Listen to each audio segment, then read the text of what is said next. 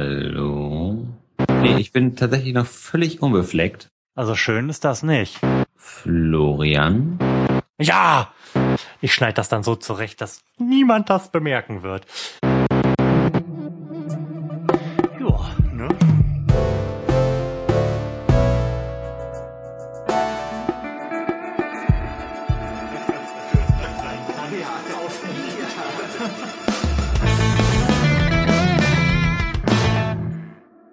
Könnte ja auch eine Jazz-Sendung einleiten, ne? So wenn ich mir das so vorstelle. Das hast du so beim auf- letzten Mal schon auf, gesagt. Auf, auf D-Radio oder so.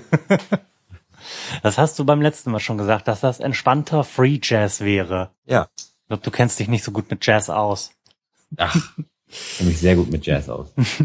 Hier ist die Sendung mit den beiden, die sich mit allem auskennen und darum auch alle Fragen beantworten können, die sie von kleinen weißen Kärtchen ablesen. Ähm, herzlich willkommen. Hallo Lars. Hallo Florian. Ähm, wie war's auf Usedom? Ach, auf Usedom war es äh, ganz, ganz wundervoll. Ähm, ja, was heißt ganz wundervoll? Es, es war ganz Du hast ja passabel. gearbeitet. Um es ähm, auf den Punkt zu bringen, Usedom ist wie Festland nur mit Strand. Also es, es sieht genauso aus, bis ungefähr zehn Meter vom Strand, dann sieht's aus wie eine Insel. Und äh, sieht es aus wie im Osten? Es sieht aus wie im Osten und erschreckenderweise sind auch die Leute aus dem Osten da.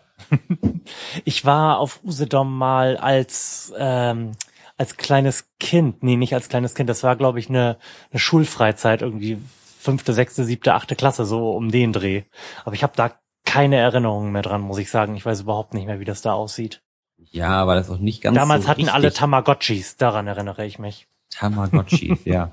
Genauso wenig erinnernswert wie Usedom. Also ohne Usedom Ja. jetzt schlecht machen zu wollen, aber Usedom ist wirklich nicht die Insel. Ist Also, dafür, also da unsere be. norddeutschen Inseln schon irgendwie schöner.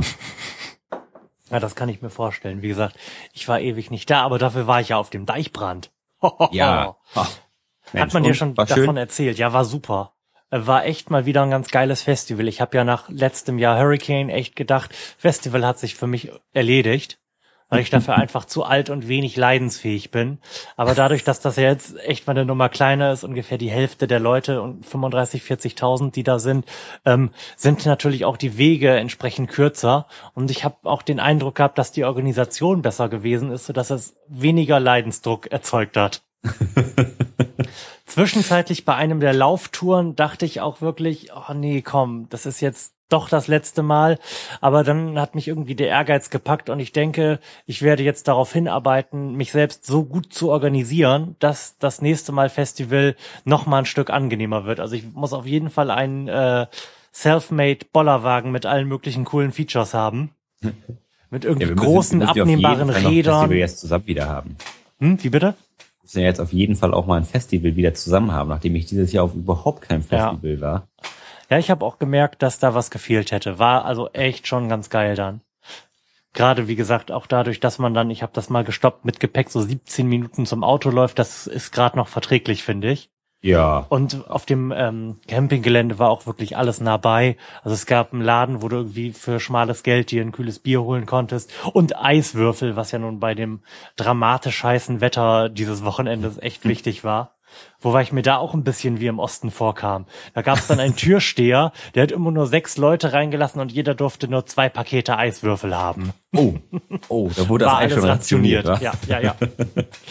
Dafür war ich dann aber auch echt der große Held im Camp, als ich dann irgendwann mit zwei so Tüten zurückkam, weil ich den Moment abgepasst habe, wo dieser ähm, Camping-Supermarkt neu mit Eiswürfeln beliefert worden ist. Wow. Das, wow. Die konnten wir dann alle in einen großen Eimer kippen, haufenweise Sangria rein und äh, Strohhalme da rein und dann ging das ab. Oh, das klingt ja super. Das war echt super, geil. Und auch ähm, platzmäßig hat ist es aufgefallen, dass es weniger Leute sind oder war das war das Gelände ein, einfach nur kleiner, aber die die Menschenmenge war genauso wie auf dem Also Hurricane, die- wie hat sich das die verhalten? Dichte ist genauso wie auf dem Hurricane, also vielleicht etwas etwas geringer, also dass es etwas angenehmer ist, ähm, aber insgesamt ist es einfach nur irgendwie so eine Nummer runtergesized, sodass du Mhm. insgesamt nicht so endlos weit laufen musst. Du hast Dixies direkt vor der Tür, du hast die Sanitäranlagen, die vernünftigen direkt vor der Tür und wie gesagt auch diese äh, Einkaufsinfrastruktur. Das ist ganz schön, ja. Tatsächlich, ich habe von Andy gehört, dass die äh, Sanitäranlagen nicht ganz so überzeugend waren wie auf dem Hurricane. Warum? Was hat ihn gestört? Äh, er meinte irgendwie, es, es wäre alles nicht ganz so sauber gewesen. Also den hohen Qualitätsstandard des Hurricanes, da hat, sich, hat er sich schon nachgesehen. Also ich fand es völlig in Ordnung, muss ich sagen. Ich war da jetzt auch nicht so oft, vielleicht zwei, dreimal, aber da war ich absolut zufrieden damit. Ja. Ja, auf jeden. Wie gesagt, das würde ich auf jeden Fall nächstes Jahr nochmal, je nachdem, was für Bands da kommen, in Angriff nehmen. Und für mich dann auch feststellen, dass ich nicht mehr auf ein Festival so der 70 bis 100.000 Leute Klasse gehen werde. Ich habe einfach keine Lust, die Hälfte des Tages mit Laufen zu verbringen. Ja, das ist auch eigentlich nicht so richtig schön gewesen. Also zumindest beim Hurricane war es ja dann auch immer am Ende so eine Art Todesmarsch, wenn man ja, dann noch gelaufen ist, so die letzten Tonnen von Bierdosen und ja. Gepäck und Schlafmatratzen und alles und im Regen und alles ist matschig und ach. Und wie auf. gesagt, dafür möchte ich mich, dafür möchte ich mich auf jeden Fall wappnen und äh, einen Bollerwagen bauen. Einen geländefähigen. Einen geländefähigen, ja. Also diese normalen Bollerwagen, die du so kaufen kannst, die man so auf der Vatertagstour mit hat, die haben einfach für dieses Gelände zu kleine Räder. Also meiner Meinung ja. nach braucht man da größere Räder und geil wäre es natürlich auch dann, wenn die Achsen so ein bisschen gefedert wären. Und die müssen, und die Räder müssen abnehmbar sein, damit man den auch vernünftig im Kofferraum transportieren kann jetzt äh, ne, kannst du ja direkt mal an deinen Bruder weiterleiten. Ich werde das auf jeden Fall machen. Also ich habe da diesen Ehrgeiz bei einem dieser Todesmärsche entwickelt. da beim nächsten Mal auf jeden Fall maximal zweimal laufen zu müssen. Oh. Mhm. Also entweder maximal wenig Gepäck oder maximal geiler Bollerwagen. Eben. Dazwischen gibt's auf jeden Fall nix. Nee. Alles oder nichts. Moment, warte mal, cooles neues Feature. Denkst du, die meisten Menschen würden sich auf einen Deal einlassen, bei dem sie 200.000 Euro gewinnen, wenn dies automatisch bedeuten würde, dass die von ihnen am meisten gehasste Person dann zwei Millionen Euro bekommen würde? Ja. ich ja. frage mich, wie sie auf diese random Zahlen kommen. Lass mal 200.000 machen. Ich glaube das tatsächlich auch und ich frage mich jetzt gerade, wer, wer ist wohl die von mir am meisten gehasste Person? Also, außer dass es immer der Zwölfjährige ist, gegen den ich beim Videospielen verliere. ja, ach, ja, Feindschaften, ne? Wen, genau. Hast du einen Erzfeind? Das Baby mit der durchgezogenen Braue.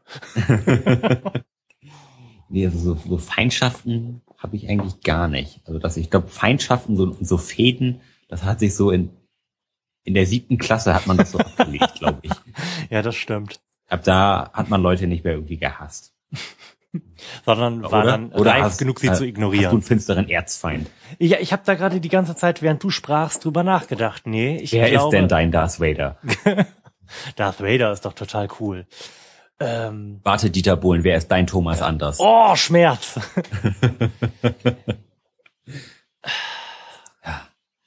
ich denke, ich denke intensiv gerade nach, aber mir fällt echt niemand ein, von dem ich, also von real existierenden Menschen, die ich auch persönlich kenne, von denen ich sagen würde, dass ich sie hassen würde.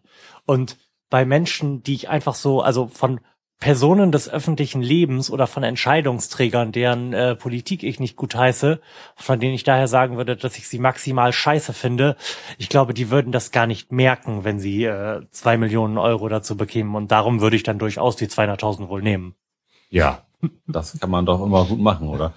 Aber, ja. aber jetzt, jetzt so richtig jemanden hassen, also das, das kann ich, glaube ich, gar nicht so von mir aus jetzt. Da, da müsste schon irgendwie was Schlimmes passieren. Ja, also der, der müsste tatsächlich irgendwie eine meiner Familie umgebracht ja. haben. Mein, natürlich gibt's Leute, die mag ich nicht, aber aber jetzt sozusagen, ich hasse jemanden, nö, mhm. ich finde die dann halt irgendwie scheiße und dann und kümmere ich mich aber auch nicht mehr um die. Also dann rege ich mich auch, auch nicht drüber auf, wenn die jetzt, keine Ahnung, im Lotto gewinnen. Das interessiert mich dann nur halt nicht und ich kann mich da nicht für die freuen. Oh, wo, wobei, ich glaube, wenn, wenn jetzt irgendjemanden gäbe, den ich richtig scheiße finde und den persönlich kenne und dann erfahren würde, dass der Wichser im Lotto gewonnen hat, also aufregen würde man sich da schon so ein bisschen, oder? Ja, aufregen. Klar, für einen kurzen Moment, aber ja, nicht ernsthaft dann, dann jetzt. würde ich es dann auch schon wieder direkt vergessen haben, glaube ich. Eben, und dann auch direkt beginnen, die Überfallpläne zu schmieden. Genau. Die Einbruchspläne. Ge ja. Zwar bev bevor er sich in so eine gated Community zurückgezogen hat. Gibt es sowas eigentlich hier so in in Deutschland jetzt, aus, aus, außer jetzt in den Großstädten? Ich habe keine Ahnung. Also ich nehme mal an, dass es sowas gibt. Wahrscheinlich nicht, wie immer, nicht ganz so krass wie in den USA, aber oder oder in Mexiko oder sonst wo. Aber ich denke, das wird's geben. Wahrscheinlich nicht so direkt in Form von so einer Community, dass man da echt durch so einen Checkpoint reinfahren muss. Aber ich denke so ähm, irgendwelche Blocks jetzt oder irgendwelche Villenviertel wird's geben, wo man dann jeweils an der entsprechenden Villa, wenn man da durch das Tor möchte, auch an einem, an einem Pförtner vorbei muss, klar. Ich kenne das nämlich nur so, wenn man mal eine Stadtrundfahrt macht oder so in, in Berlin oder in Hamburg, dann fährt man immer so rum und ach ja, da hat, da, da wohnt David Bowie oder da hat David Bowie gewohnt und hier, ach, da wohnt Udo Lindenberg und dann sie, siehst du da so ganz normale Häuser irgendwie mhm. so direkt an der Straße und da ist irgendwie gar nichts los, was irgendwie so großartig aufregend wäre. Mhm. Ich glaube aber auch, äh, Udo Lindenberg und David Bowie, die sind zwar sicherlich beschissen reich, aber ich denke, da gibt es noch Leute, die Dimensionen größer sind, was ihre Finanzstärke betrifft. Und wer weiß, wie die leben. Ja, das stimmt.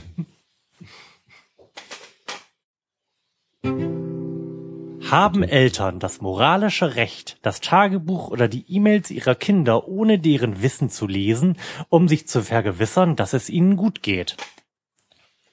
Oh. oh. Das ist eine schwierige Frage. Also ich finde, bis zu einem gewissen Alter schon. So sag ich mal, wenn mein, wenn ich mein zehnjähriges Kind an, an Rechner lasse und es irgendwie auch in, in Online-Chats und so lasse, dann finde ich schon, dass es wichtig ist, dass man da irgendwie auch so ein bisschen den Finger drauf hat. Mhm. Das treibt sich ja schon oft irgendwelche zwielichtigen Gestalten im Internet rum. ja, aber irg irgendwann muss man dann die Privatsphäre auch respektieren, sage ich mal so spätestens so mit, mit elf, zwölf, wenn die Kinder dann auch wirklich anfangen, sich für das andere Geschlecht zu interessieren, dann finde ich es, finde ich es schon irgendwie bedenklich, wenn man da noch drin, drin rumwühlt und da irgendwie, mein, mhm. man wird ja dann noch zwangsläufig auf Sachen stoßen, die einem nicht gefallen. So, das, das lässt sich ja auch nicht vermeiden. Und was, ja. was, was willst du dann machen? Willst du Kind sagen, du, sag mal, du hast da dem, dem Thomas geschrieben, dass du da gerne mal hier ne, einen kiffen würdest oder sowas, ne, dann muss man muss er dich ja outen oder immer mit diesem mit diesem Stein im Magen leben. Mhm. Ja, ich glaube auch, dass der Schaden, den man dann anrichtet, sobald dann auch Kinder irgendwie ein Gefühl für die eigene Privatsphäre haben, ähm, auf jeden Fall den Nutzen überwiegt. Ja. Weil du möchtest ja auf jeden Fall ein vertrauensvolles Verhältnis zu deinen Kindern haben und im Optimalfall äh, mit deinem Kind dann auch darüber sprechen, äh, ob er mit Thomas ein Kiffen möchte. um dann darauf einwirken zu können, weil verhindern kannst du es halt eh nicht. Nee. Und äh, ich denke, die Chance dann, wie gesagt, darauf einzuwirken, die verbaust du dir halt komplett, wenn dein Kind weiß, dass es, äh, dass du als Eltern die Privatsphäre überhaupt nicht achtest. Da was Wahres dran. Wobei Tagebuch lesen ist, glaube ich, in jedem Falle raus. Also auch wenn das Kind unter zehn ist, oder? Ja, Tagebuch schreiben ist halt da, da was, was soll denn da passieren? Da ne? ist ja auch keine Gefahr. Aber in der Frage steht ja, um sich zu vergewissern, dass es ihnen gut geht. Vielleicht schreibt dein armes Kind ja in sein Tagebuch, dass es sich den ganzen Abend ritzen möchte. Ja, oder dass der nette Pfleger Thomas in der Kita da Du hast es heute mit Thomas, so. ne? Das kann er ja auch schon vor, Du hattest schon vorhin Thomas Anders. Vielleicht hast du den noch im Kopf. Ja, der Thomas kiffende Anders, Pfleger Thomas Anders. Pedo-Kiffer. Pedo-Kiffer Thomas Anders. oh Gott. Und gleich haben wir Post. Ja, wir sind ja nicht live, also noch nicht. Ähm, ja, ich genau, also gerade in dem Alter jedes, ist jedes Thomas auch, ja. durch die Tabolen. Gerade in dem Alter ist es dann, glaube ich, noch mal sinnvoller, mit dem Kind zu sprechen, statt irgendwie das Tagebuch zu lesen. Das gehört sich ganz schlicht und ergreifend nicht. Und ich finde diese Formulierung, das Moral, auch irgendwie irritierend, muss ich sagen. Ja, also ist, Moral ist, ist ja irgendwo ist eine komische Frage. Ist ja die praktische Anwendung der Ethik, wenn mich nicht alles täuscht und äh, gibt so ähm, das wieder, was äh, anerkannte Verhaltensweisen in einer Gruppe sind. Und so als Eltern sollte es mir doch irgendwie, sollte mir das Wohl meines Kindes doch irgendwie wichtiger sein, als das, was jetzt gerade in meiner sozialen Gruppe sich äh, geziemt. Ich finde, also ich finde moralisches Recht irgendwie eine ganz, ganz, ganz komische Formulierung. Ich kann da noch nicht mit dem Finger drauf zeigen, warum, weil ich nicht äh, intellektuell dazu in der Lage bin gerade, aber ich finde das sehr komisch. Ja, das ist ja quasi so der, der Selbstcheck von fruchtet meine Erziehung, Mhm. finde ich. Ja. So. Tut, tut das Kind das, was ich ihm sage? Und ja, stimmt. Wenn ich, wenn ich das Kind ausreichend gut erzogen habe und ein ausreichend äh, gutes Verhältnis zu ihm habe, dann sollte ich eigentlich gar nicht die Notwendigkeit verspüren, im Tagebuch meines Kindes zu lesen, oder? Nee, dann auf jeden Fall nicht, wenn man ein offenes Verhältnis hat. Ja. Klar. Aber wenn du merkst, dein Kind ist irgendwie verschlossen, irgendwas mu- muckst den Ja. irgendwie, dann äh, nicht. Dann Aber wo wir gerade, nachbohren. ja, wo wir gerade vielleicht, aber vielleicht nicht unbedingt am Schloss vom Tagebuch bohren. wo wir beim guten Verhältnis zu den Eltern sind.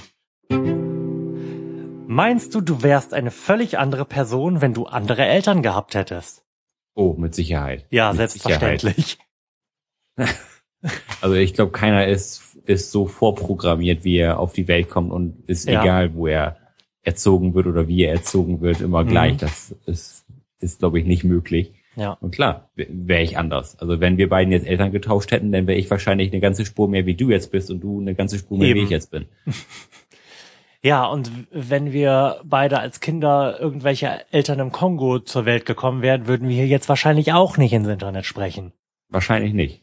Aber ich erinnere mich, dass wir eine ähnliche Frage schon mal gehabt haben, wo es halt darum ging, ob Gene oder Erziehung einen stärker Ja. prägen, oder? Mhm. Ja, Ach, in einer der ersten schlimm. Sendungen war das. Ja.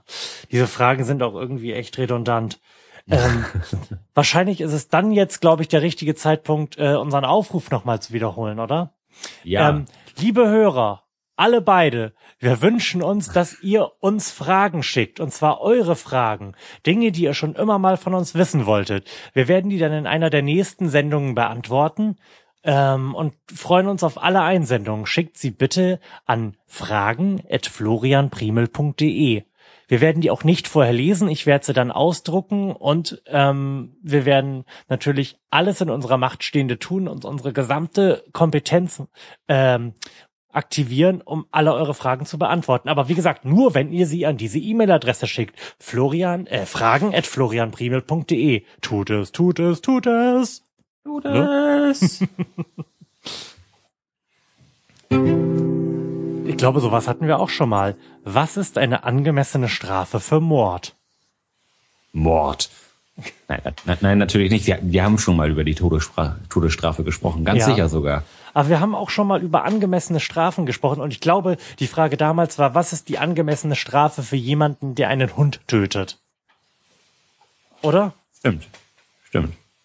Und da sind wir auf den Schluss gekommen, ihn einzuschläfern, oder? Wie war das? Ich weiß es nicht mehr. Ich habe wahrscheinlich was äh, sowas gesagt wie, dass äh, die angemessene Strafe selbstverständlich das ist, was das äh, momentan gültige Rechtssystem dafür vorsieht. Dann habe ich wahrscheinlich gesagt, ach, das ist doch bestimmt sowas wie Sachbeschädigung oder sowas. Ja, okay. Wir sollten ganz schnell zur nächsten Frage kommen. Bum, bum. Gefällt dir dieser Sound übrigens oder soll ich da vielleicht einen anderen nehmen? Das ist ein ganz wunderbarer Geil, Sound. ne? Der speichelt meinem Ohr. Welches heute verwendete Produkt wird man auch noch in 500 Jahren verwenden? Unterhosen, Schuhe, ähm, Tassen, Becher, Kissen, ähm, ähm, ähm, ähm, ähm, Handtücher, alles was ganz, ganz einfache Produkte sind. Seife. Ja, bei Seife bin ich mir Stühle, nicht sicher. Vielleicht Tische. gibt's dafür. Ja, das stimmt. Also alles, was kein fancy Hightech-Kram ist. Alles, was quasi ausgeforscht ist. Oder? Ja, alles, was schon seit 500 Jahren funktioniert, wird wahrscheinlich auch die nächsten 500 Ja, das Jahre funktionieren. Sowas wie ein Kamin oder so. Ein Kamin. Oh, da bin ich mir, da bin ich mir gar nicht so sicher. Wahrscheinlich wird es in 500 Jahren nicht mehr erlaubt sein, einfach irgendwelches Zeug zu verfeuern. Aber das ist doch total grün, wenn man Holz verbrennt. Ah ja. Ich glaube, das wird weniger grün mit äh, der Menge an, mit der Reduzierung der Menge an Holz, die es so auf der Welt gibt. Und so wie ich diese Spezies einschätze, wird das eher weniger werden in der Zukunft. Ja, aber ansonsten halt alle einfachen Sachen. Glaubst du, dass es in 500 Jahren noch Bücher gibt, also diese Papierdingsies? Im Museum bestimmt. Ich muss gerade an diese Futurama-Episode geben, wo sie äh, in einer Bibliothek sind und da einfach nur zwei Datenträger rumstehen mit den Überschriften Fiction und Non-Fiction. ja, aber Bücher, Bücher gibt's in 500 Jahren noch Bücher und ich kann mir das schon vorstellen. Aber nur als Antiquariat oder? Nee, nee, ich glaube nicht. Also Ich meine, die muss man ja auch wieder aus irgendwas herstellen und ich glaube halt tatsächlich, ja eher eben. Und ich glaube halt tatsächlich, dass wir gezwungen sein werden, unseren äh, Ressourcenbedarf ganz, ganz entscheidend umzustellen und vor allem zu reduzieren. Und ich glaube dann halt, dass nicht mehr so alles in der Menge möglich sein wird, was heute geht. vielleicht sind Bücher dann halt einfach nur total teuer. Und Das dann kann es noch natürlich die sein. ganz krassen Schinken als Ja, Buch. ja. Und die werden dann auch nur on demand produziert. Ja, da, das, Geil. Wenn man diesen Podcast dann in 500 Jahren finden wird, werden sie ganz schlimm über uns lachen, weil ich, ich finde ja schon ähm, Voraussagen über das, was in 50 Jahren sein wird, extrem schwierig. Also außer jetzt, dass wir noch Unterhosen und Tische haben werden. ja, das stimmt.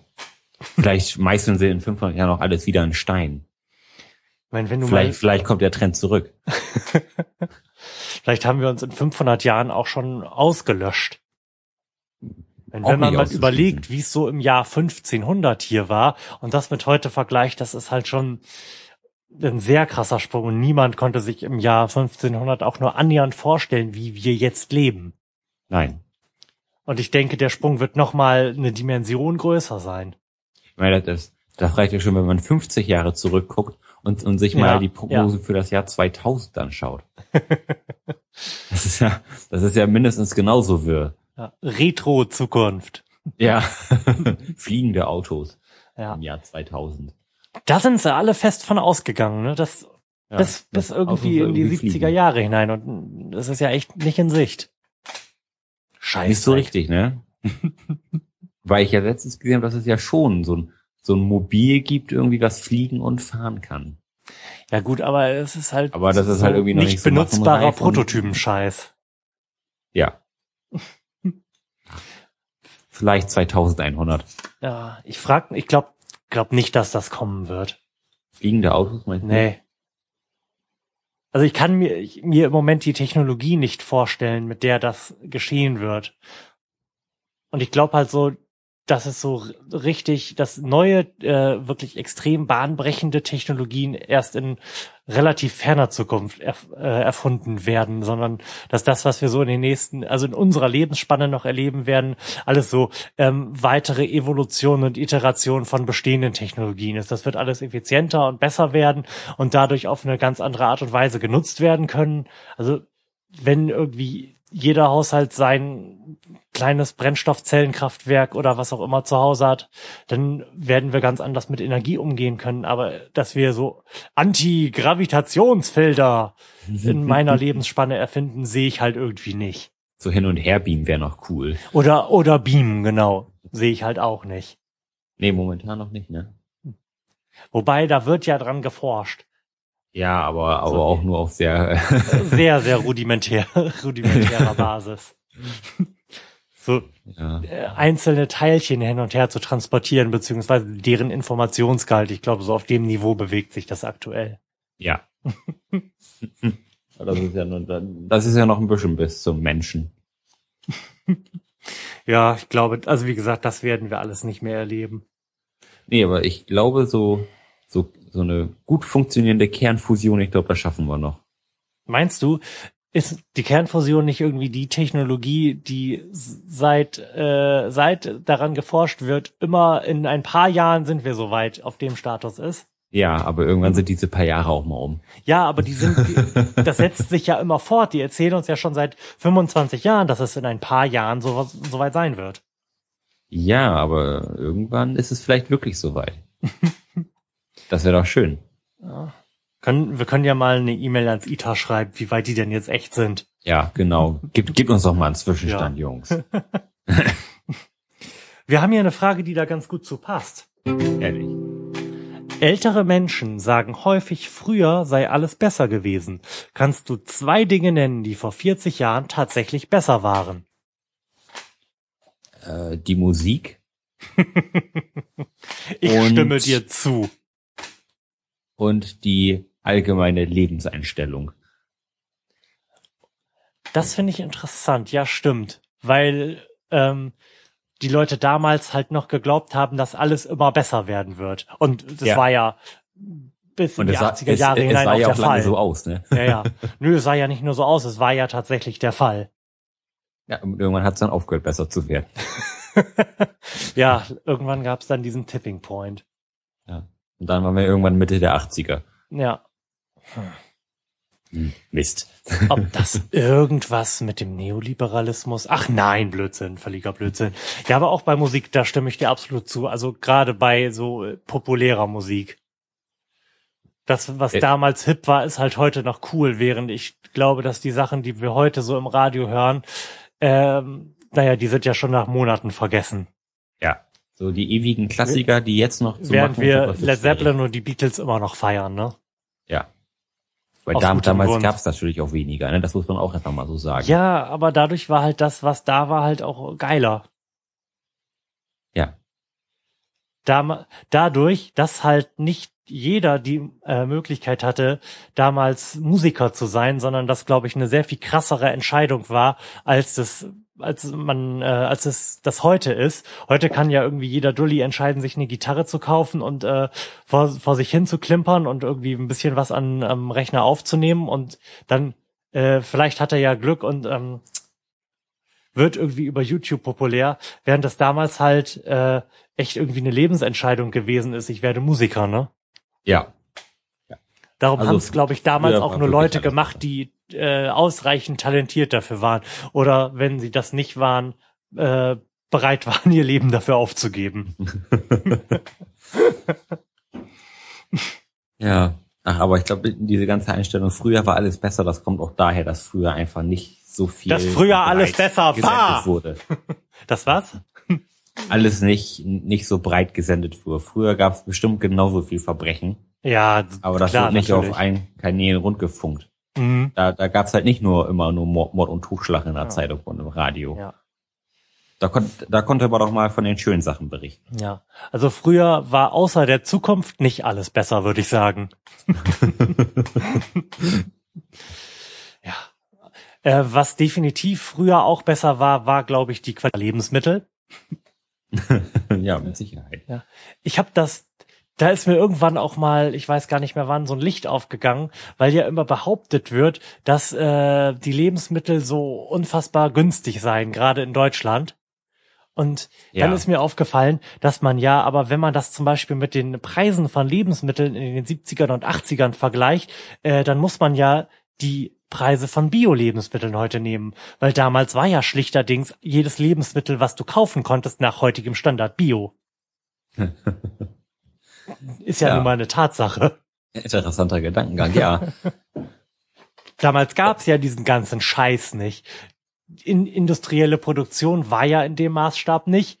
Ähm, Pestizide waren in dem Maßstab nicht. Genveränderte Lebensmittel waren in dem Maßstab nicht. War halt alles nicht da.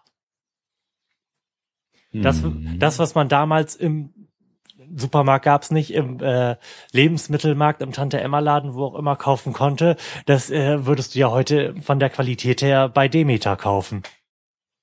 Ja, da war wahrscheinlich gerade so Gefriertruhe das, das Ungesündeste, was, was man haben konnte. Mhm. Gefrorenes Essen. Ja, Vom, also ich vom erinnere, Hofrossmann.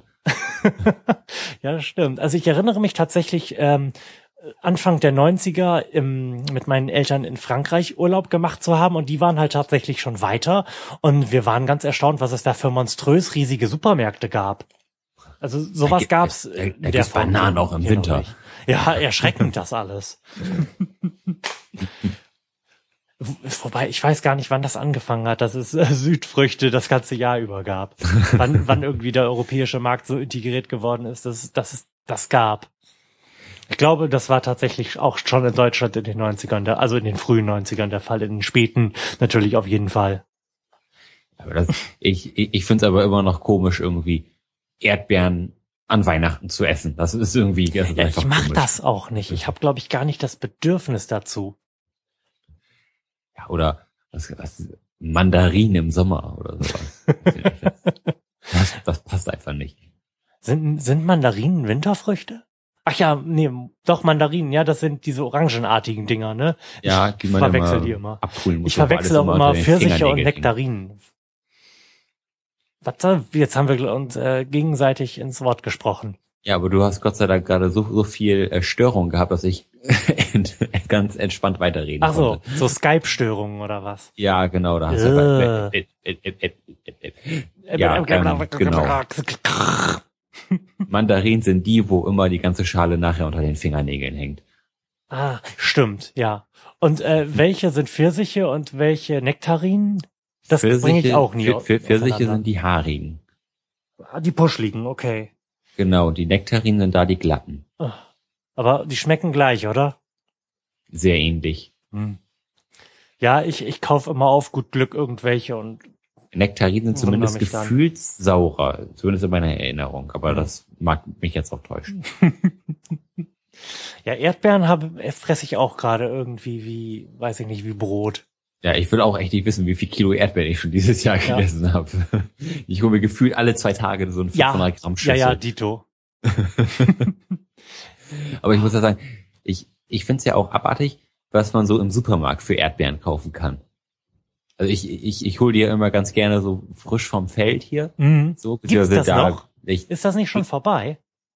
nee, das, das, das gibt's tatsächlich noch. Aber ich mache das halt so, ich, ich habe das gerne, wenn das andere Leute schon, schon für mich gepflückt haben. Und ähm, ja, die sind halt auch immer irgendwie leckerer, die sind saftiger. Wenn man mal so Mhm. eine Supermarkt-Erdbeere Ja, ja, aufschneidet, die sind immer noch so ganz weiß, die, die haben viel von diesem Weißen. Mhm. Dann sind die auch nicht so, nicht so lecker und nicht so saftig. Mhm. Und die sind auch sehr oft schimmelig. Ja, das stimmt, das stimmt. Das habe ich auch dieses Jahr bestimmt schon zwei, drei Mal gehabt, dass ich gedacht, boah, die sehen aber gut aus. Dann nimmst du welche von mit und nimmst die hoch, zack, innen drin schon so ein Fell, die Dinger. Ah, schlimm. Dann, da, da bin ich ja dann auch leider so, ich, ich kann dann auch keine mehr von außen essen. Also das, die, die, die Packung ist, ist für mich dann gestorben. Ja, Das- das kann ich aber verstehen. Also bei mir ist das nicht so, bei meiner Frau ist das definitiv auch so. Ich bin da relativ schmerzbefreit, aber ich kann das, das ist irgendwie so eine Eigenart, die ich auch nachvollziehen kann. Ja, das ist halt auch irgendwie echt so ein bisschen eklig, finde ich, wenn die dann da schon so einen Pelz haben und ah, dann, dann, dann hast du dich schon aus der Schüssel gekippt und weiß nicht mehr, oh, welche lagen überhaupt da dran und Mhm. nee, bah, nee, nee, bah, das schaudert's mich. Ekelhaftig. Ekelhaftisch, ja. Sollte eine Frau den Nachnamen ihres Ehemannes annehmen oder ist es auch völlig legitim, wenn beide den Namen der Frau annehmen? Das ist ja völlig Ah. bescheuerte Frage, oder? Das ist ja äh, quasi eine Berufsfrage für mich. Ähm, Ach ja. Für die, die es ja noch nicht wissen, ich bin auch Hochzeitsfotograf. Und jetzt Genau, hatte ich und für, gerade. und für die, letzt- die demnächst heiraten und sich von Lars fotografieren lassen wollen, also wir betreiben hier ja die ganze Zeit so shameless self-plugging, äh, larsholscher.de. Genau so ist es nämlich. Ähm, hatte ich letztens meine erste Hochzeit, wo der Mann den Namen der Frau angenommen Hm. hat. Das war zuerst, war das irgendwie ganz komisch, weil man es halt nicht gewöhnt ist. Ja. Weil es macht ja im, im Endeffekt keinen Unterschied. So, wie, wie man jetzt mit dem Nachnamen heißt. Also da, Mhm. das finde ich, finde ich, ist eigentlich wurscht. Es ist natürlich schön, wenn man irgendwie so den, den Familiennamen noch so ein bisschen mitnehmen kann. Also wenn ich jetzt überlege, ich bin jetzt der einzige Holscher, den es so jetzt in der jüngsten Generation der Holschers ja noch gibt. Wenn ich jetzt den ähm, Namen meiner Frau annehmen Mhm. würde, dann wäre natürlich die, wären die Holschers jetzt gestorben. Ne? Dann hat, hat sich das mit der Holscher-Linie erledigt. Das fände ich, Ja, fände ich weil- auch irgendwo schade. Mhm. Ja, ich kann den Gedanken nachvollziehen. Also von meinem persönlichen Empfinden her würde ich es auf jeden Fall immer so machen, äh, dass man einfach den cooleren Namen nimmt. Also Ja, wenn du, wenn, Ja. wenn, wenn du irgendwie Pain mit Nachnamen heißt oder so. Ne? oder Power. ja, Florian Power. Er ist halt geiler als Florian Potowski, ne? Auch was Wahres. Also sehe ich halt tatsächlich so. Ich kann das absolut nachvollziehen, dass man seinen Namen behalten möchte und irgendwie in die Zukunft tragen möchte. Und es ist ja halt äh, grundsätzlich so einfach nur tradiert, dass der äh, Name des Mannes angenommen wird. Und auch da kann ich verstehen, wenn man, äh, wenn einem das normal erscheint. Aber so aus meiner Position heraus, aus meinem Gefühl heraus, würde ich halt wirklich immer einfach nur den cooleren Namen nehmen. Es erinnert mich gerade so ein bisschen an ähm, der Diktator, der kam gestern Abend im Fernsehen. Und da hat er, da hat dieser Diktator da bei einer, bei, bei einer Geburt mitgeholfen, holt das Kind raus, schaut es an. Ich habe eine schlechte Nachricht. Es ist ein Mädchen. Soll, soll ich so, soll ich für euch in Müll werfen?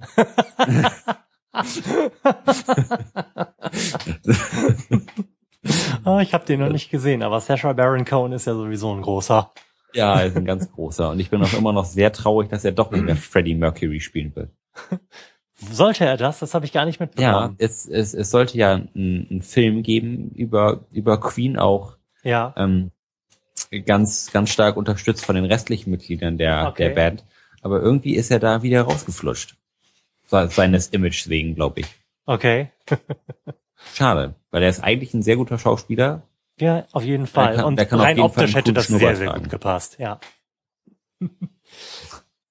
ähm, da fällt mir aber ein, bei äh, lustigen Menschen, die man empfehlen kann. Ähm, kennst du Last Week Tonight? Nee. Das ist äh, eine HBO-Nachrichtenshow über die letzte Woche und über halt äh, ähm, jeweils so dedizierte Themen. So ein bisschen halt auch wie hier in Deutschland die Heute-Show. Und Ja. das ist mit John Oliver und der ist wirklich extrem witzig.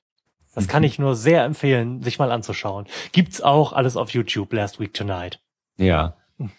Wo wir gerade bei so Amerikanern sind, was ich auch sehr, sehr em- empfehlenswert finde, wenn Mhm. man so auf, auf Late-Night-Kram steht, finde Ja. ich ja den, den Jimmy Fallon, finde ich ja geil. Ja, Jimmy Fallon ist super. Der, der, der wir macht auch doch Fall jede. Show, die, die der da irgendwie abends macht, ist, ist auch einfach geil. Also das, ich, ich weiß gar nicht, was, was der wohl für ein super Team hinter sich hat, dass die jeden Abend wirklich Mhm. Das- eine echt super, super Sendung machen, wo sich Ja. Stefan Raab um eine ganz große Scheibe von Den, abschneiden den kann. Eindruck habe ich aber bei ganz vielen von diesen amerikanischen Shows, dass die auf jeden Fall das sehr, sehr viel bessere und wahrscheinlich auch größere Writer-Team hinter sich haben. Ohne Frage. wenn, wenn man auch mal schaut, was, was die da auch jeden Abend an, Stars auffahren Mhm. und an, und an Videoproduktionen, die dann so als, als Einspieler kommen, Ja, das, ja, das ist ja Wahnsinn. Auf jeden Fall. Das, das finde ich sehr beeindruckend, was, was, was da so für eine Ma- Maschinerie hintersteckt. Mhm. Ja. Es- Es ist nicht alles nur schlecht, was aus den USA kommt. Nein. Und äh, das gab's in den 70ern auch nicht. genau. Äh, John Oliver gab es nicht in den 70ern und äh, den Herrn Fallon auch nicht. Der war da, glaube ich, aber schon geplant.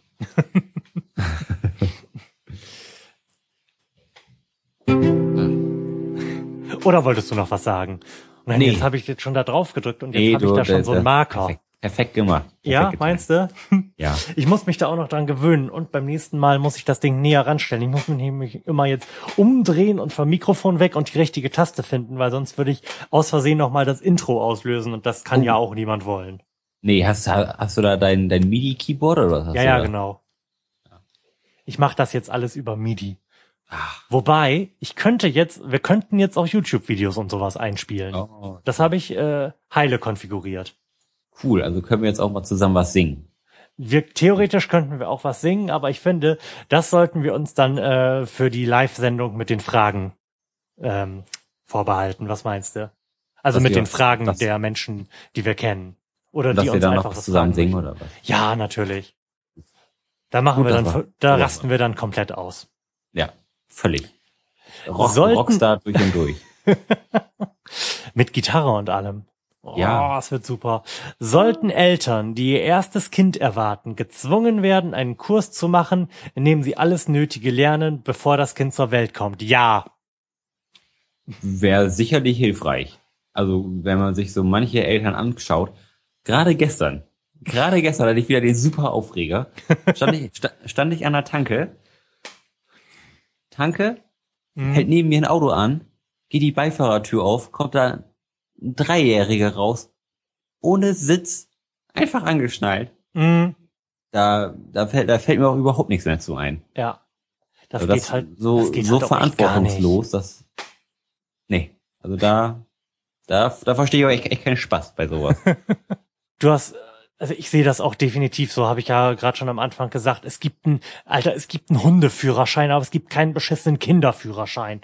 Und das regt mich halt ernsthaft auf. Gerade, weil die Kinder, die dann am Ende irgendwann erwachsene Menschen werden, die von Eltern erzogen worden sind, diese überhaupt gar keine Checke davon haben, wie man ein Kind erzieht, auch keine vernünftigen Mitglieder der Gesellschaft werden. Ja. Im, ähm, im günstigeren Falle steht man dann an äh, der Tankstelle hinter denen und sie sind irgendwie 200 Kilo schwer, komplett ungepflegt und haben den Nacken Bitch tätowiert. Ist mir heute passiert. Und im ungünstigsten Fall wird man dann aber von denen auf der Straße verprügelt und auf sowas habe ich halt einfach keinen Bock. Nee, das ist nicht so wirklich schön, ne? Also vom Kindeswohl mal ganz abgesehen, dem es sicherlich zuträglich sein dürfte, wenn man den Eltern, gerade irgendwelchen Eltern, die vielleicht selbst ähm, nicht die beste Kindheit gehabt haben, beibiegt, wie man das macht. Davon mal ganz abgesehen ist das meiner Meinung nach halt auch einfach gesellschaftlich sinnvoll. Auf jeden Fall. Und wenn man nicht, wenn man nicht teilnimmt, dann gibt es eine Zwangsabtreibung. Ja, nee, nicht teilnehmen ist halt einfach nicht.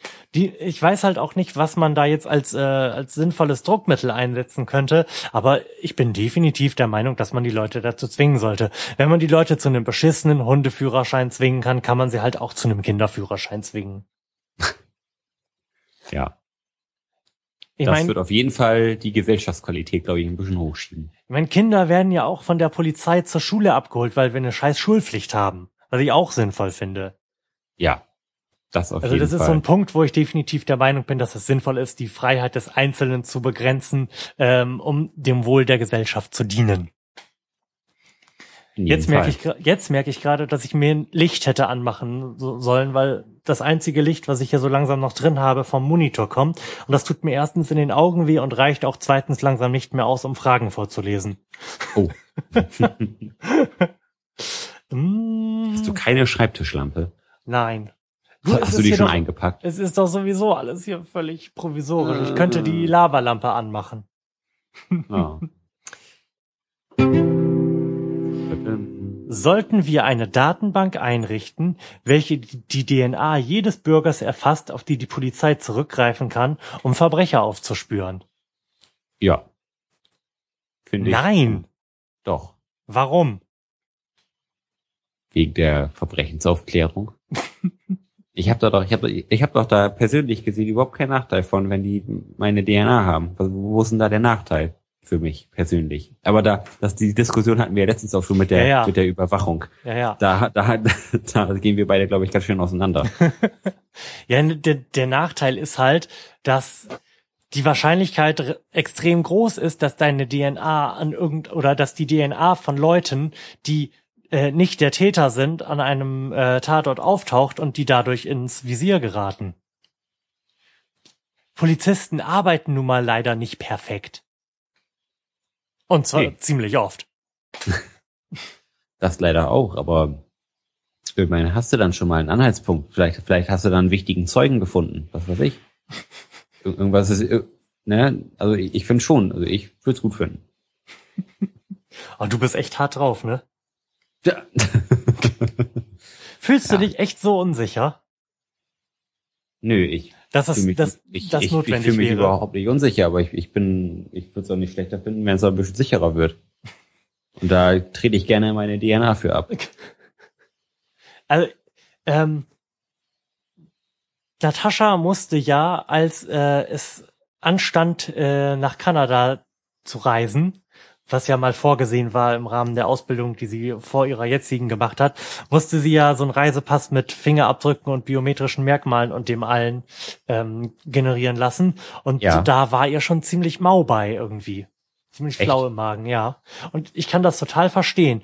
Und ähm, das Problem ist, dass es ja auch immer so schwierig ist, ähm, zu verargumentieren, warum man dieses, äh, dieses Gefühl hat, dass die, äh, dass der Überwachungsstaat und auch solche Datenbanken irgendwie der Gesellschaft nicht zuträglich sind, wenn der Einzelne sagt, ich habe da ja kein Problem mit. Das ist ja halt dieses Ich habe nichts zu verbergen Argument.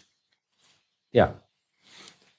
Das, ähm, das Problem dabei ist halt nur, dass ähm, es egal ist, ob man was zu verbergen hat. Man sollte aber die Möglichkeit haben, was zu verbergen, finde ich.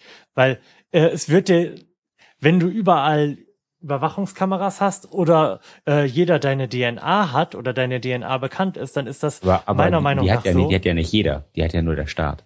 Ach, die hat nur der Staat. Äh, was meinst du, wie sicher das beim Staat ist?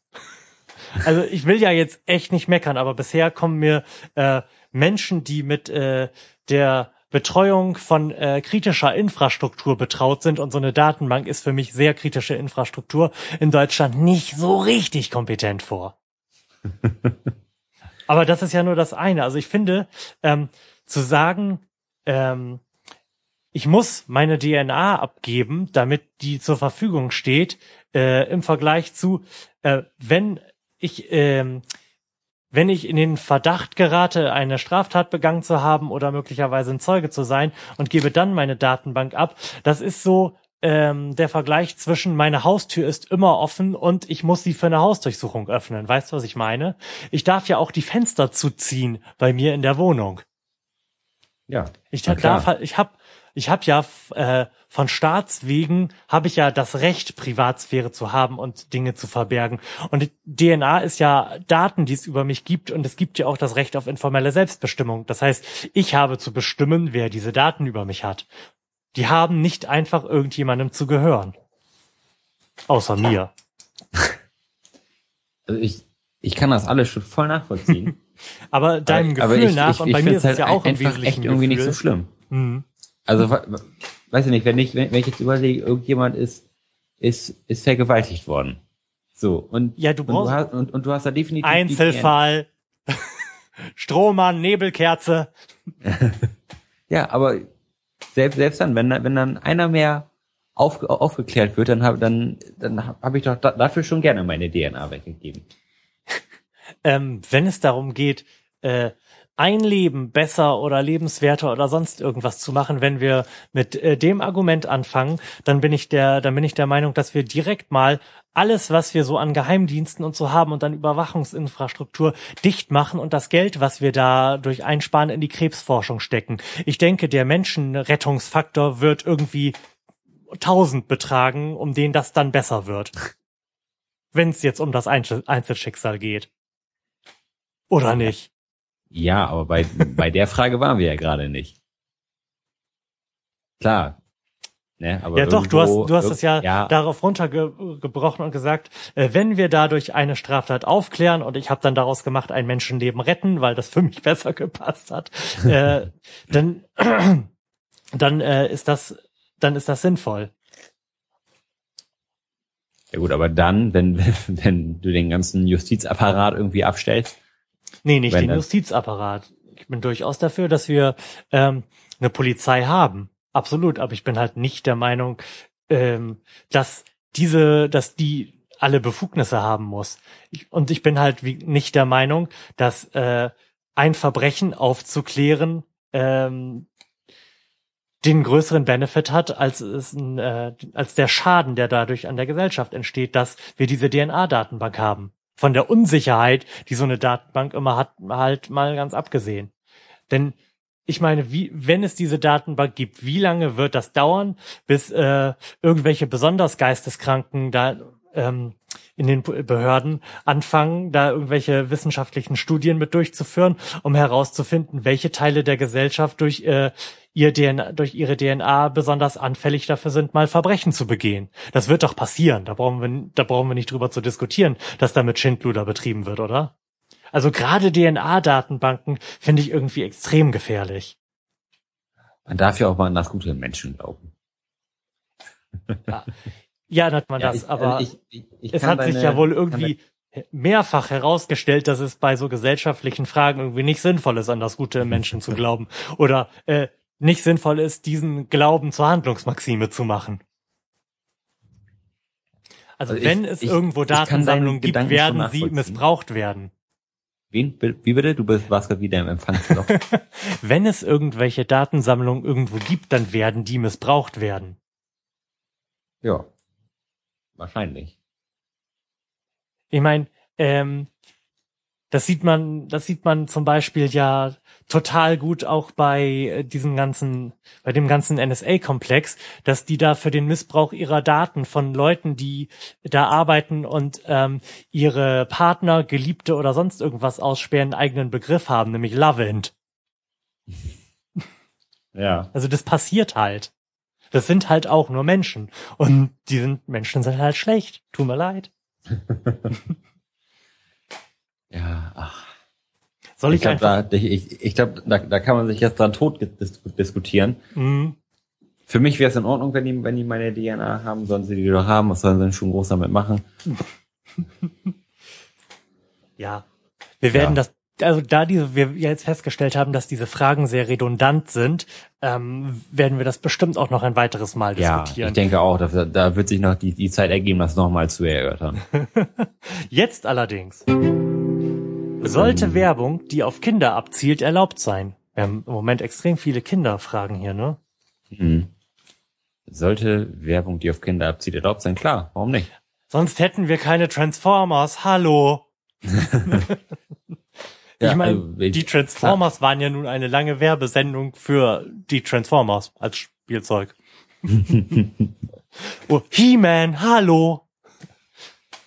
Ja, ach, ich meine, ne, warum, warum denn nicht? Also was, was spricht denn dagegen? Er hat, da Also- spre- also da spricht tatsächlich auch meiner Meinung nach relativ wenig geben gegen. Kinder sind ja halt auch mit Taschengeld ausgestattet und mit dem können sie machen, was sie wollen. Und ob das jetzt sinnvoll ist oder nicht, sollte da gar nicht die Frage sein, finde ich. Ja, gerade gerade bei Kindern, ich meine, die, gerade die sollen doch ir- irgendwie noch ein bisschen Spaß haben und auch irgendwie ein bisschen Quatsch machen können. Und warum soll man das da in irgendeiner Weise regulieren wollen, dadurch, da, dass man die Werbung jetzt, jetzt eindämmt? Also ich möchte ja Werbung grundsätzlich verbieten, aber wenn wir sie denn haben, dann finde ich es auch in Ordnung, dass wir ähm, Werbung haben, die auf Kinder abzielt. Ja, Ja, klar. Meine, woher sollen die Kinder sonst wissen, was cool ist? eben. Oder was, oder was, was, was Neues oder weswegen sie jetzt nächste Woche auf dem Schulhof verprügelt werden, wenn sie das nicht haben. Sehe ich absolut genauso. Wobei ähm, ich das Gefühl habe, dass es total wenig Werbung für, für so Kinderspielzeug vergibt im Vergleich zu dem Zeitpunkt, wo ich Kind gewesen bin. Also im Moment gibt's ja tatsächlich so Kinderkramswerbung, Spielzeugwerbung wirklich nur noch auf diesen äh, Kinderspartensendern, oder? Ja. Oder gibt's Ja, irgendwie nee. auf den normalen privaten Sendern zu irgendeinem Zeitpunkt, zu dem ich nicht Fernseh schaue, Kinderwerbung und darum kriege ich die nur nicht mit? Also nicht, nicht, dass ich wüsste. Irgendwie Ja, gibt's also wenn, wenn, wenn ich an meine Kindheit in den 90ern zurückdenke, da gab es schon ganz schön viel Kinderwerbung. mit- Ja, da lief die- irgendwie mit, gefühlt mit diversen in jedem. Actionfiguren, Ja, Sammelalben, Ja. Aufklebern, schieß mich tot. Also da gab es schon eine ganz an andere Welle von Kinderwerbung. aber da ist sowieso irgendwie relativ viel passiert so in letzter Zeit, was so die Struktur von, ähm, der, also die, was die Zusammensetzung von Werbespots in so einem Blog betrifft. Ne, irgendwie gibt's ja praktisch keine Werbespots mehr für äh, materielle Güter. Von Wenig. Autos mal abgesehen. Es gibt so in meiner Wahrnehmung gibt's noch Werbung für Internetseiten und für Autos. Ja, Wer- Werbung hat sich ja sowieso irgendwie in, den letzten paar Jahren oder in den letzten 15 Jahren total gedreht, we- weg, weg vom Produkt hin, hin zum Gefühl irgendwie, Ja, finde ich. definitiv. So dass man echt irgendwie jetzt nur noch auf, auf die emotionale Schiene geht, oh, du, das, das ist so schön, nur hier, da und dabei Mhm. ist auch noch meine neue Creme, die macht das Ganze noch viel schöner. Und früher war es ja, boah, die Creme ist voll geil. Ach stimmt, wo du sagst Creme, ja stimmt, es gibt auch noch Kosmetikwerbung tatsächlich. Das Ja. wäre noch so ein Punkt, den es gibt. Aber ansonsten, Ich finde, ich finde, es gibt auch bedeutend mehr Werbung, die auf Frauen abzielt, als, als auf Männer. Finde ich so, ich, hab ich so so rein, rein gefühlsmäßig, wenn Ja. man sich mal so diese ganzen Nespresso und Kosmetik und Mhm. finde das schon mehr, mehr Frau drin als, als Mhm. bei Männerwerbung gibt, gibt's ja jetzt nur noch Bier. Bier, Bier und Autos. Ja, es gibt aber tatsächlich auch so ein bisschen Männerkosmetik. Das kommt jetzt. Ich habe gerade äh, den Ja. ersten Werbespot für einen äh, Männerkörperrasierer gesehen. Stimmt, stimmt, den habe Ne? ich auch gesehen. Für männliches Terrain. Was ein Scheiß, ey. Ja, gibt's alles. Gibt Ich frag es mich, alles. ich frag mich bei sowas immer, ob die in ihren, ob die in den Werbeabteilungen ernsthaft denken, dass irgendjemand glaubt, dass dieses Produkt sinnvoll ist und es darum kaufen. Ich meine, gibt es irgendjemanden, dem nicht klar ist, dass er genauso gut seinen Nassrasierer, den er fürs Gesicht benutzt, auch für seinen dicken Bauch nehmen kann? ich ja, Ne? Es, es gibt ja viel. Ne? es gibt auch sehr viel, was es nicht geben müsste. Ja, schon. Ja, und ich will, das, ich will das jetzt nicht ausschließen. Ich will jetzt nicht sagen, dass es Leute gibt, die so dumm sind, aber ne? Ja gut, aber das ist ja nun äh, der Weg, den irgendwie jede Marke gehen muss, der Ausprägung des, der Marktwirtschaft, die wir haben. Es muss ja alles diversifiziert werden. Es gibt ja, muss ja Produktvarianten noch und nöcher gehen geben. Ja. Allein wenn man mal auf sein Shampoo guckt, wie viele, wie viele Bezeichnungen das hat. Da verzweifle ich aber auch jedes Mal dran. Also ich, ich bin immer auf der Suche nach Shampoo für Haare. Ja, genau. Und genau. Das, ist die, das, ist so, das, ist der einzige Anspruch, den ja. ich an mein Shampoo habe. Dann ist da kräftiges Haar, weiches Haar, strohiges ja, Haar. Ja, und nicht nur Haar das, das, das steht dann da ja nur, nur drunter. Und dann hat das ja aber auch noch irgendwie so einen komplett abgefahrenen, zwölfzeiligen Namen wie äh, Garnier Pflegeserie Hydra aktiv Zünder BMW Schlag mich tot. Ich weiß es nicht. ja, aber Und dann steht da noch für fettiges Haar dran. Also es ist, oh. Ja. Ich finde, Shampoo für normale Haare müsste einfach blau sein. Immer. ja, ich glaube auch, das kommt sowieso alles aus demselben Schlauch in der Fabrik und dann, dann wird dem einfach nur anderes Parfum zugesetzt. Es kann mir keiner erzählen, dass diese Dinge, diese äh, unterschiedlichen Produktvariationen tatsächlich erfunden und äh, entwickelt werden. Das ist völliger Blödsinn. Das wäre ein, ein so dermaßen großer Aufwand, der das in keinster Weise rechtfertigt. Ich glaube auch, Shampoo ist auserfunden. Da ändert sich nichts mehr dran. Das sind halt Tenside und Parfum. Und dieser ganze Pflegebullshit, der da per Werbung einem in den Kopf gehämmert wird, Aloe der Vera. findet auch nur im Kopf statt. Und auf dem Kopf. Auch ja. ich muss ja auch sagen, ich benutze ja auch mein, mein Körpergel benutze ich auch für die Haare. Ja, ich benutze auch alles für alles. Ja. Schön ist, dass ich jetzt tatsächlich auch etwas gefunden habe, auf dem steht, dass das die korrekte Art und Weise ist, es zu benutzen. Also so äh, für Body, Hair und, und Face. Body, Hair, Ass? Body, Hair, Ass, Face, ja. ja. Ass, Face. ja, da freue ich mich sehr drüber. Ja, sehr schön. Oh, meine Katze schreit. Warum schreit sie? Entweder ist ihr warm, langweilig oder sie möchte gefüttert werden. Oh, ich höre sie. So oder so muss ich da aber drauf reagieren, denn der läuft jetzt auch um den Mikrofonständer rum und wird da bestimmt gleich irgendwie gegenlaufen und schreckliche Geräusche induzieren. Von daher sagt mir, und mir sagt aber auch die Uhr, dass wir unsere Stunde gerade wieder gerissen haben. Auf jeden ne? Fall. Ähm, wollen wir es damit bewenden lassen? Damit können wir es gerne bewenden lassen. Geil. Ähm, Lars, schön, dass du da gewesen bist und euch danken wir natürlich wie immer für die Aufmerksamkeit. Tschüss. Tschüss, Lo.